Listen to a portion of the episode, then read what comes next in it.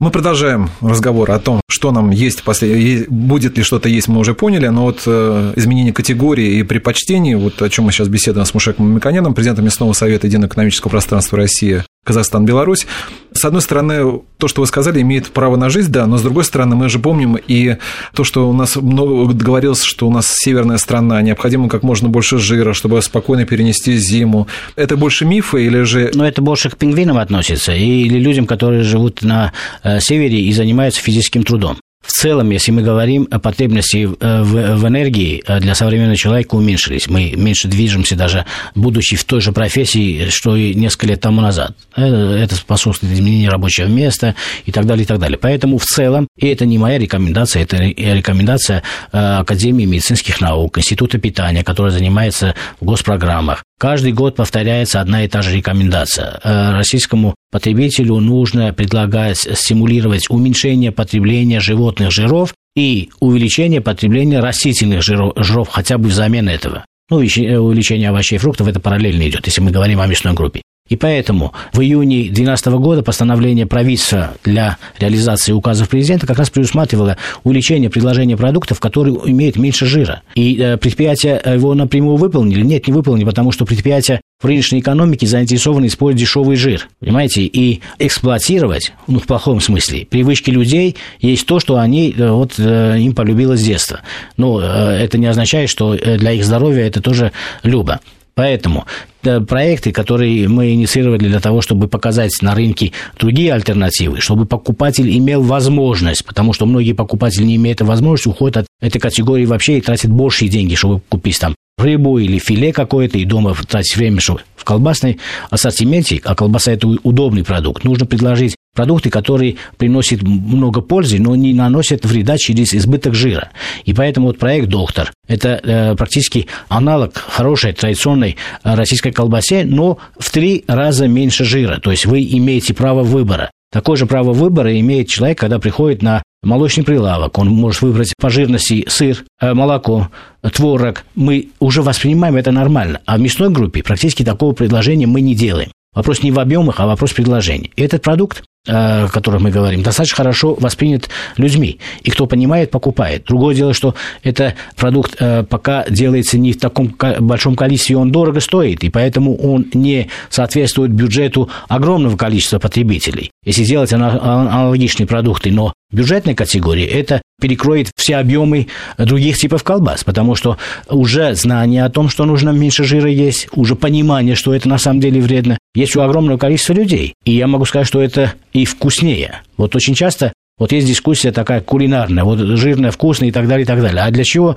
например, делать блюдо долей жирного мяса, когда можно, например, тот же жир получить за счет растительного масла великолепного качества? Если вы хотите жирное и вкусность за счет жира то в этом случае так лучше вместо э, животного жира положить растительное масло. И это выгоднее для бюджета и выгоднее для здоровья человека. Ну, вот смотрите, опять же, если заходя из нашей ментальности, посмотрите, как нарезают вот уже колбасу, да, как у нас нарезают уже, вот даже вот сейчас реклама идет огромными кусками, да. это, и обществу это нравится. И в то же время мы можем вспомнить, уже упомянутый здесь хамон, да, когда он нарезается какие-то десятые доли миллиметра. И, в принципе, большинство как раз западных продуктов, именно в такой вот минимальные как раз подается, можно съесть что-нибудь, где повышенное содержание вредных веществ того же жира. Но это в такой минимальной доле, что ты понимаешь, сколько ты съел. А у нас это по-прежнему э, в советское время большие куски. Э, ну да, потому что альтернативы не было, э, блюд готовой мясной группы не было так в Советском Союзе такое количество легко доступно для потребителя. Поэтому, если вы помните, в столовых варили вареную колбасу в воде, это было бы Э, ну, как замена там вареному мясу или там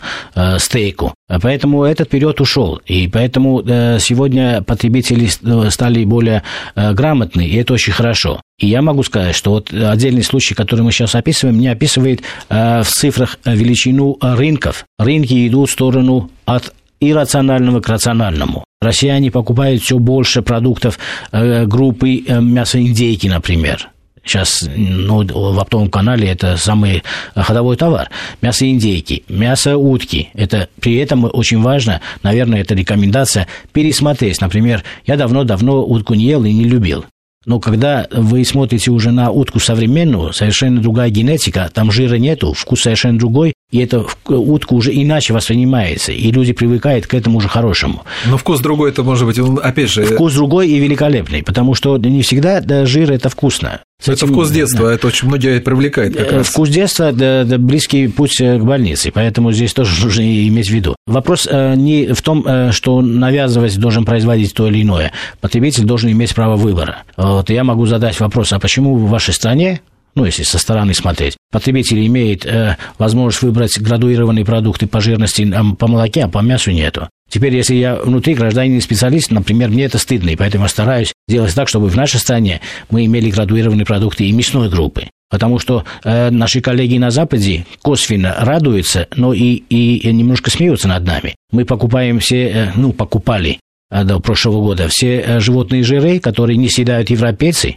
ну, это жиры свиные, и сами это съедаем. Но это не соответствует ни уровню культуры, ни уровню потребления, который мы на самом деле в обществе имеем. А съедаем не замечая, потому что в колбасно-кулинарном производстве это принято. И мы э, консервируем тем самым, вот как вы говорите, э, на самом деле на рынке так не происходит, постепенное уменьшение идет. Консервируют технологическую осталость, которая пришла нам советского периода, делаем вред здоровью населения. Поэтому от этого нужно сходить. Но опять же, вот э, если вот посмотреть на в той же Америке, да, в западных странах, э, мясо птицы, да, можно посмотреть, как она подается, да, вот она, птица разделана там, не знаю, 50-60 видов можно увидеть, а и то, что у нас. В лучшем случае это, ну, если не тушка, то ножки. Но... Не, не могу уже согласиться, мы уже в 2014 году, а они в 2004.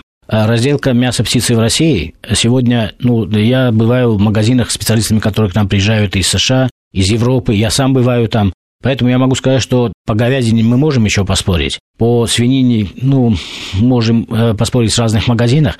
По птице российская промышленность, она наравне. Я не могу сказать, что сильнее и круче, потому что сильнее и круче по птице такие страны, которые очень осторожны в питании и понимают, что едят Израиль или э, э, Саудовская Аравия, или а Эмираты. Они едят? они едят индейку в первую очередь.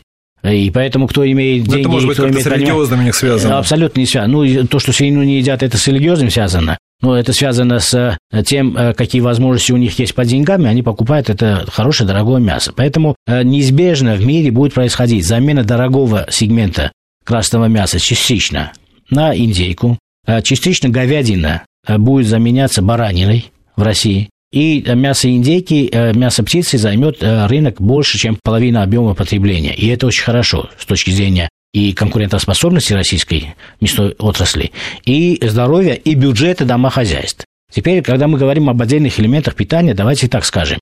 А, разве нет разницы для э, домохозяйства, для человека купить за ту же цену, ну, за ту же стоимость в два раза больше мяса или в два раза меньше мяса? Ну, для меня кажется, что это совершенно очевидно.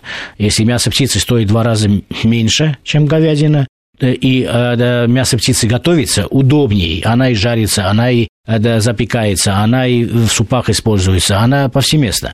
Кое-кому может показать, что белое мясо птицы не очень да, мягкое, оно более э, жесткое. Ну, во-первых, нужно или варить, или же, если вы хотите получить консистенцию лучше, можно добавить растительное масло. То есть это способы кулинарной обработки, у нас практически э, тоже не популяризируется. Ну, например, ваши коллеги очень часто находят какой-то изъян где-то или придумывают э, наши коллеги, мои коллеги, маркетологи для атаки друг на друга. И это да, в ценнейшем э, информационном поле занимает огромное количество э, времени и ворует практически ресурсы нашего общества. Поэтому и кроме этого кулинарные передачи, они направлены на, э, можно сказать, какой-то класс людей, которые не относятся к 99% населения России, относятся, ну, к одному проценту, мне представляется. И поэтому эти кулинарные шоу тоже основаны на таких приемах и возможностях, которые у обычной семьи не всегда имеются, с хорошо, моей точки зрения. Хорошо, смотрите, вот сейчас э, рекомендовали больше использовать мясо индейки, но с учетом того, что, соответственно, будет меньше мраморного мяса,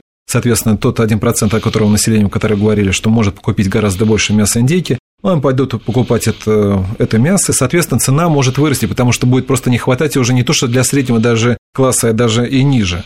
То есть, э, может ли сейчас Россия, да, вот с учетом того, что переключиться на другие продукты, на белое мясо с красного, э, быстро обеспечить э, хотя бы тот же уровень цен. Инвесторы в России, они, естественно, при таких многомиллионных инвестициях, они значительно глубже и многосторонне сканируют перспективы. И на самом деле сегодня, например, к запуску вот которые выйдут на рынок э, проекты с мясом индейки в этом году, в следующем году и через год огромное количество. То есть э, э, я думаю, что даже наоборот, предложение будет больше, чем понимание людей. И кроме того, если цена вырастет, у нас есть возможность из Израиля купить э, мясо индейки, хотя это и не нужно, потому что э, это правильное развитие в правильную сторону и соответствует как раз э, концепции правильного здорового питания для населения. Поэтому с точки зрения гигиены питания, белое мясо птицы, мясо птицы, любое мясо без жира – это хорошо.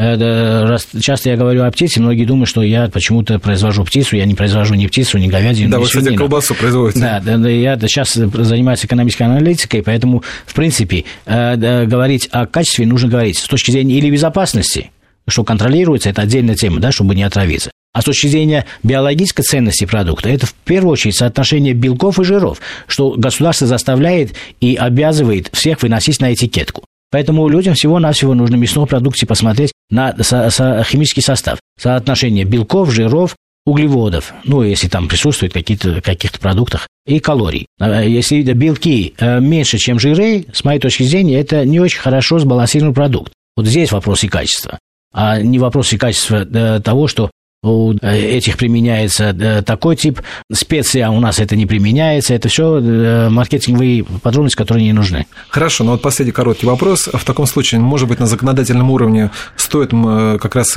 показывать на этикетках количество содержания жиров на мясной продукт? Оно и показывается. Просто наши потребители, смотря передачи ваших коллег, они смотрят ужасы, которые не соответствуют их реальной жизни, они не понимают, как с этими ужасами, кроме так испугаться, что-то делать. Поэтому нужно популяризировать идею идею, чтобы она гармонировала с тем, что государство предлагает и настаивает. Государство предлагает смотреть на этикетку, в котором э, государство считает, что важные элементы указаны. Э, нужно смотреть на э, белки, если вы белков, белковый продукт покупаете в мясе, и смотреть, чтобы из жиров не было значительно больше, чем белков. Иначе в жирах в два раза больше калорий, иначе вы больше калорий получаете. То есть платите деньги ни за что. Так если вам жиры нужно, вы лучше растительное масло купите. Спасибо. Я напомню, что это был президент Мясного совета Единого экономического пространства Таможенного союза России, Беларусь, Казахстан Мушек Владимирович Мамиканин. Программу провел Валерий Санфиров. Всего вам доброго.